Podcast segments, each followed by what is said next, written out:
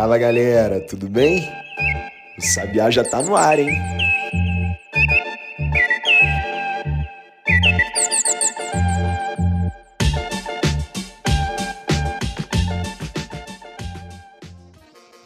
Sexta-feira, dia 18 de março de 2022. Seja bem-vinda ou bem-vindo ao Sabiá no Ar, o podcast diário do Correio Sabiá. Eu sou Maurício Ferro e hoje eu vou assobiar para você em até 10 minutos tudo o que você precisa saber sobre o noticiário para começar o seu dia voando. Mas antes disso, vou só te pedir um negócio. Não se esqueça de seguir o nosso podcast e de ativar as notificações. Mais do que isso, se você ainda puder compartilhar a gente nas redes sociais, arroba Correio Sabiá, vamos ficar ainda mais agradecidos. Esse é um trabalho jornalístico independente, então precisamos de você para continuar crescendo e levando informação confiável às pessoas. E agora sim, feito esse apelo, bora para as principais notícias do dia. O presidente dos Estados Unidos, Joe Biden, e o presidente da China, Xi Jinping, conversam hoje, sexta-feira, pelo telefone. Eles vão tratar de vários assuntos, entre eles, qual é a posição chinesa em relação à guerra na Ucrânia, que entra nessa sexta-feira no seu 23º dia. Ao longo desse período, o Ministério da Defesa do Reino Unido tem publicado relatórios curtos e diários sobre o estado da guerra na Ucrânia. No relatório de quinta-feira, o Ministério da Defesa do Reino Unido detalhou que a invasão da Ucrânia pela Rússia empacou em todas as frentes, que as forças russas fizeram progressos pequenos em terra, no mar e no ar nos dias recentes e continuam a sofrer perdas significativas em suas tropas e também que a resistência ucraniana continua firme e coordenada, sendo que a grande maioria do território ucraniano, incluindo as principais cidades, ainda está nas mãos ucranianas. A Ucrânia, aliás, disse na quinta-feira que derrubou 10 foguetes e aviões que sobrevoavam Kiev. Já a Rússia disse estar empenhada para o fim da guerra. No entanto, a Casa Branca disse que não vê ações da Rússia pela redução dos conflitos na Ucrânia. Aliás, a divulgação de um suposto plano de paz dos russos tem irritado autoridades da Ucrânia. Isso porque as informações estariam partindo dos próprios russos e seriam falsas. O negociador da Ucrânia, Mikhailo Podolyak, por exemplo, declarou que os russos estão fazendo tentativas informativas ativas para desestabilizar a opinião pública e provocar conflitos internos na Ucrânia. Enquanto isso, o presidente ucraniano Volodymyr Zelensky fez ontem mais um discurso. Dessa vez, o discurso foi para o parlamento alemão. Ele falou nesse discurso que espera que dessa vez a Alemanha derrube um novo muro contra a liberdade que está sendo construído na Europa, numa alusão ao Muro de Berlim. No dia anterior, quarta-feira, Zelensky já tinha discursado ao Congresso dos Estados Unidos e, na ocasião, relembrou o 11 de setembro ao comparar os ataques promovidos pela Rússia contra o seu país. Na estratégia narrativa de Zelensky, o ucraniano lembra de um passado norte-americano ou alemão para traçar um paralelo com a situação pela qual passa a Ucrânia, criar uma proximidade e tentar sensibilizar também por ajuda. Já o presidente dos Estados Unidos, o Joe Biden, chamou o presidente russo Vladimir Putin de ditador assassino e aí é meu papel comentar que pode até parecer uma ofensa qualquer, de repente numa mesa de bar. Só que nesse caso a gente está falando de dois chefes de Estado de dois países muito fortes no cenário mundial. Isso para nem citar o histórico já de desavenças entre os dois lados. Então, palavras assim, nas bocas dessas pessoas, têm um peso muito maior do que se pode imaginar. Os destaques de hoje, que na verdade foi um destaque só, vão ficar por aqui, pessoal. Em geral, a gente dá dois a três destaques. Só que hoje eu optei por dar um único, só que bem longo.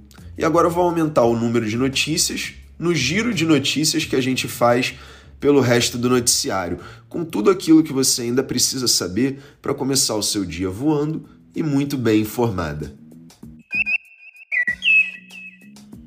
Vou aproveitar que hoje é sexta-feira e quebrar um pouco a sequência de notícias sérias que a gente dá por aqui. Mas não que essa também não seja uma notícia séria ou até preocupante para muita gente. O negócio é o seguinte: a Netflix anunciou que vai cobrar uma taxa extra de quem empresta conta para os amigos parentes ou paqueras. Na verdade, a Netflix não falou muito bem nessas palavras, mas na prática é isso mesmo que vai acontecer. E o que vai ter de ex rodando nessa. O valor adicional vai ser cobrado de membros dos planos Standard e Premium, que compartilham perfil com pessoas que não moram no mesmo endereço da conta do titular.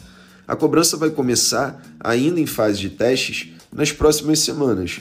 Só que nesse primeiro momento os brasileiros estão livres, porque a fase inicial vai ocorrer no Chile, na Costa Rica e no Peru.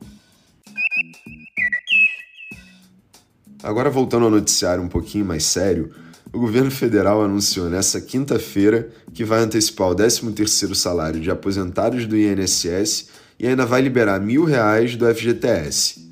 O pacote ainda garante a ampliação do empréstimo consignado para beneficiários do BPC, o Benefício de Prestação Continuada, e do Auxílio Brasil. As medidas foram formalizadas pelo presidente Jair Bolsonaro numa cerimônia no Palácio do Planalto, sede do Poder Executivo Federal, na quinta-feira. Em geral, o 13º das aposentadorias e pensões do INSS é pago no segundo semestre, mas com a antecipação dos vencimentos, cerca de 56 bilhões e 700 milhões devem ser injetados na economia. Serão duas parcelas de igual valor, que serão pagas junto com os benefícios. A primeira parcela vai ser paga no dia 25 de abril até o dia 6 de maio.